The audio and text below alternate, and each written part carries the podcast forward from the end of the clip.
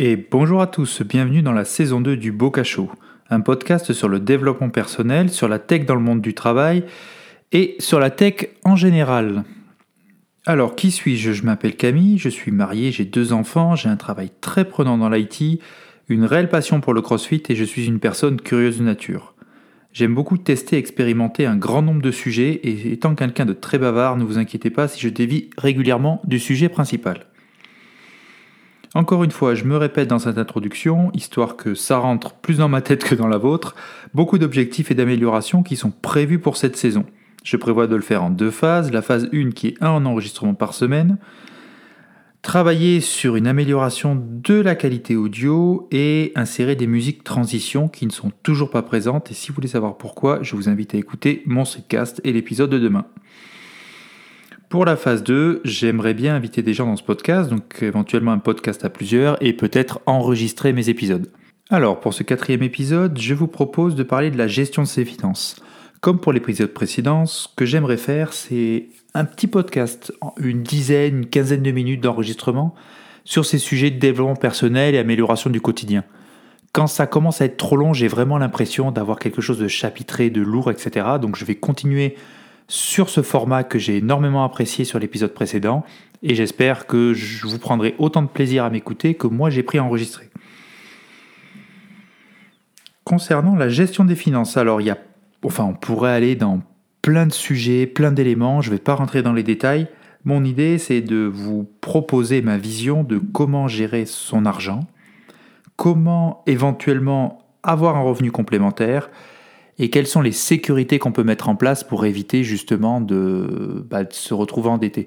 J'en suis pas euh, au piratage de compte ou autre, hein, mais c'est vraiment sur du basique comment euh, monsieur, madame, tout le monde pourrait gérer ses finances sans se prendre la tête.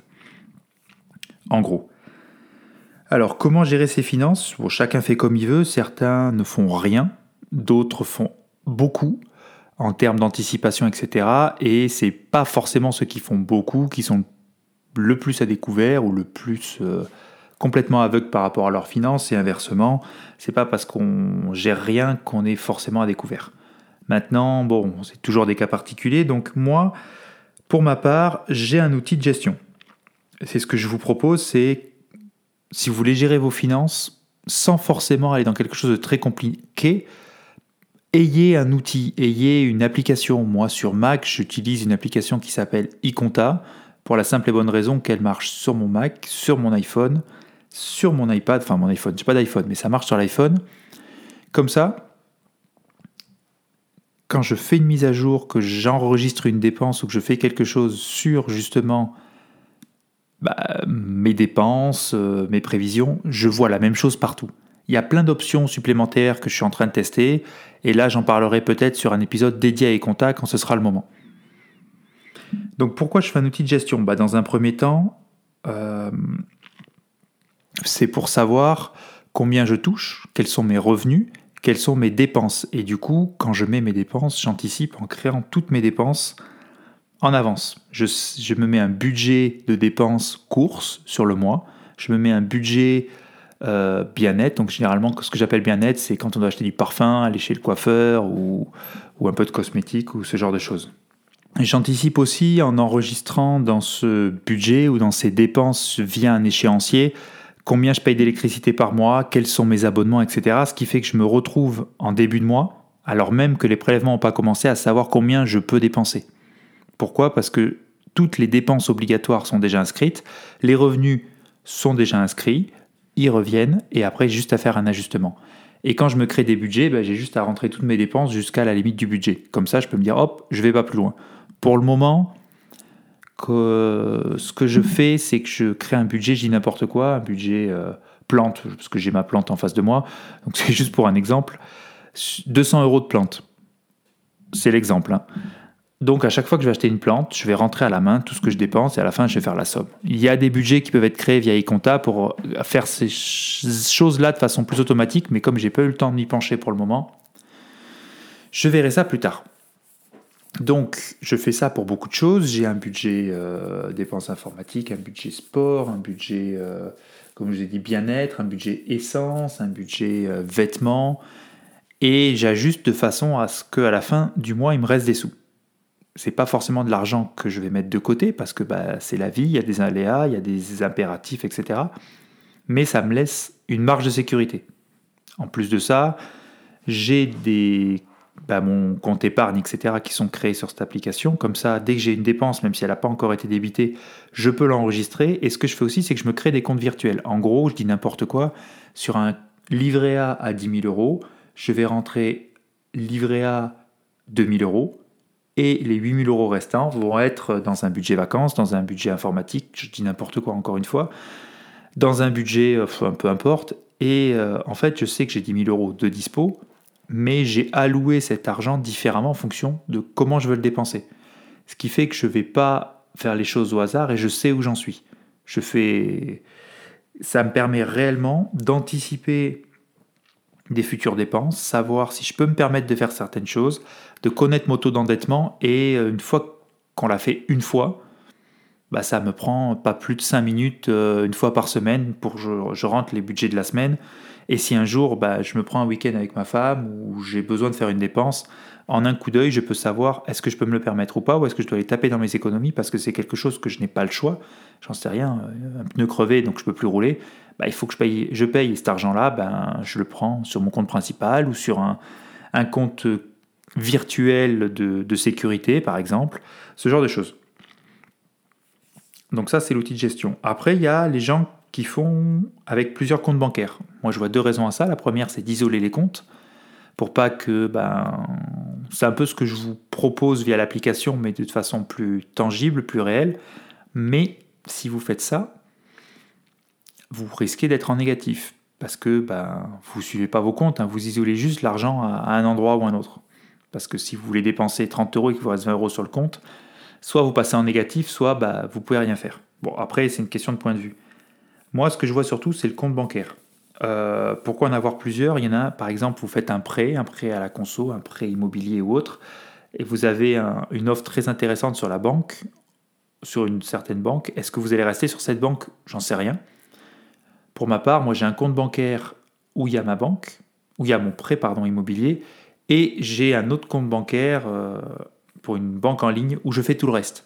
Pourquoi? Parce que c'est beaucoup plus souple à l'usage, il y a beaucoup moins de frais. Euh, tout est quasiment instantané, c'est moderne, etc., etc. Et ça vous permet peut-être de vous dire, euh, bah, je mets mon argent sur ma banque principale, parce que j'ai mon salaire qui tombe dessus, j'ai mes dépenses pour le prêt immobilier, etc., qui sont retirées, et tout le reste est automatiquement viré sur ce compte, cet autre compte, et comme ça, bah, vous faites vos dépenses courantes, et puis vous gérez un peu euh, comme vous voulez.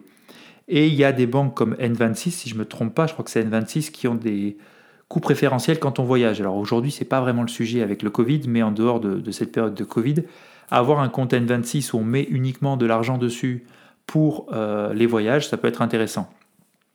Après, toujours dans la gestion de ses finances, ce que je vous conseille, c'est d'avoir le strict minimum sur votre compte principal et mettre tout votre argent sur un livret A ou sur un compte épargne, même avec une disponibilité immédiate, hein, bien sûr mais ça vous permet juste, bah, ça fera votre argent fera des petits. Alors même si les taux d'intérêt sont hyper faibles, c'est toujours mieux que de rien, que de rien avoir. Et au final, réparti sur l'année, c'est toujours un petit plus. Ça vous paiera un McDo si vous avez des taux d'intérêt trop, faibles, et je crois que c'est à peu près le cas. Ou un peu plus, ou j'en sais rien. Donc en gros, voilà ce que je vous propose un peu de façon simple pour gérer son argent. Après, vous avez des revenus complémentaires. Si vous pouvez vous le permettre, ce que je vous ai expliqué, épargner. Est-ce que vous avez des actions? Est-ce que vous souhaitez acheter des actions? Je suis en train de tester Revolut, qui est une banque qui propose d'acheter des fractions d'actions et d'avoir des intérêts. Je ne suis pas arrivé à débloquer les sous pour le moment. Donc je, continue à faire mes tests sur Revolut et puis je vous ferai un retour. J'en avais déjà parlé l'année dernière, mais ça va venir. Donc est-ce que vous avez des actions, etc. Comme ça, vous pouvez au moins toucher les dividendes et ça vous fait des revenus complémentaires. Et après, si vous avez une activité complémentaire, dans mon cas, puisque je vous parle beaucoup de moi pour vous donner des exemples, comme je vous ai dit, si un jour mon podcast arrive à avoir une audience plus importante qu'aujourd'hui, je mettrai peut-être en place un financement participatif pour, pour, bah, pour à la fois moi motiver à produire plus, produire mieux. Vous, c'est un moyen de me remercier pour le travail que je fais et, et investir sur euh, des tests, sur des outils, enfin sur pas mal de choses. C'est pas de l'argent juste pour euh, pouvoir me faire un McDo en plus ou m'acheter une pizza ou une bière. Hein. C'est vraiment pour continuer à travailler sur l'amélioration. Vous inquiétez pas, je ferai comme tout le monde, ce sera gratuit et c'est paieront que ceux qui le veulent et de toute façon j'en suis encore loin non seulement en termes d'audience, mais en plus j'estime ne pas avoir quelque chose d'assez qualitatif pour me permettre de proposer un financement participatif. Puis après, bon, activité complémentaire, hein, il peut y avoir plein de choses. Et après, sécurité. C'était le dernier petit point sur ce, ce podcast, la sécurité. Ce que je vois, moi, en termes de sécurité, c'est pas forcément euh, changer votre mot de passe, ayez des, des, tout, ce qui, enfin, tout ce qui est protection de la donnée, protection de... J'ai des choses un peu bêtes. Euh, dépensez pas votre argent sur un site que vous connaissez pas.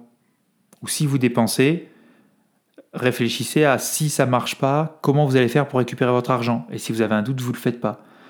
Pensez aux agios. Vous avez des banques qui proposent de payer pour éviter de payer les agios. Donc en fait, on paye euh, n'importe quoi, 50 euros par an. Et du coup, on a euh, le droit à être en négatif jusqu'à 1000 euros. Et au-dessus, on paye des agios. Il y a d'autres banques comme les banques en ligne qui euh, vous bloquent, vous ne pouvez pas dépenser si vous n'avez plus assez d'argent sur votre compte.